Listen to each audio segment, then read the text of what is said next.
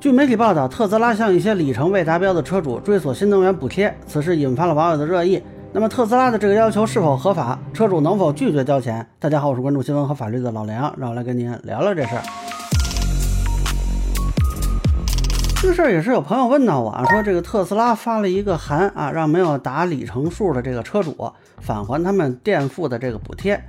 呃，这个事儿呢，其实源头是二零一八年，当时四部委发了一个关于调整完善新能源汽车推广应用财政补贴政策的通知。说白了呢，就是当时有骗补贴的。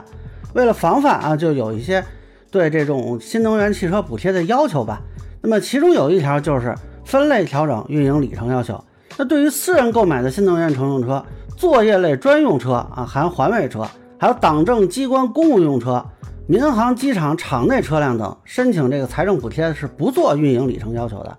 其他类型新能源汽车申请财政补贴的运营里程要求是两年两万公里。那么本来说的呢是这车辆上牌之后就按申请先拨付一部分补贴资金，达到运营里程之后全部拨付。结果呢，这个有的这个车企就反馈说这个资金压力大。那么到二零一九年呢，四部委又发了一个关于进一步完善新能源汽车推广应用财政补贴政策的通知。那么是要完善清算制度，对公里数不足的呢，是在清算时扣回预拨的资金。说白了呢，你买车，这个车企呢就可以拿着这个车的凭证去找政府要补贴。那政府先给车企，等到时间了，这个里程不够，等车企就得在清算里头去扣除。那特斯拉呢，这笔钱就管这车主来要来了。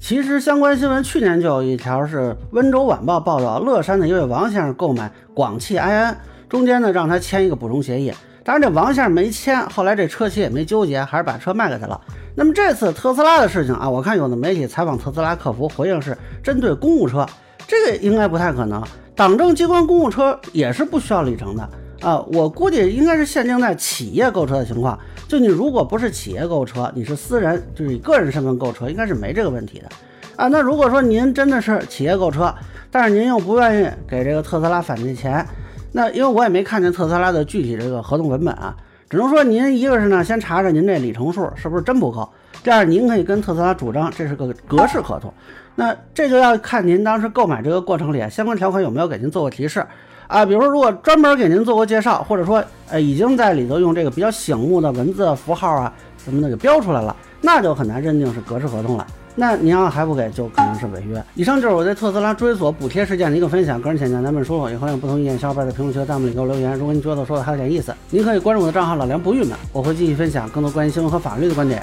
谢谢大家。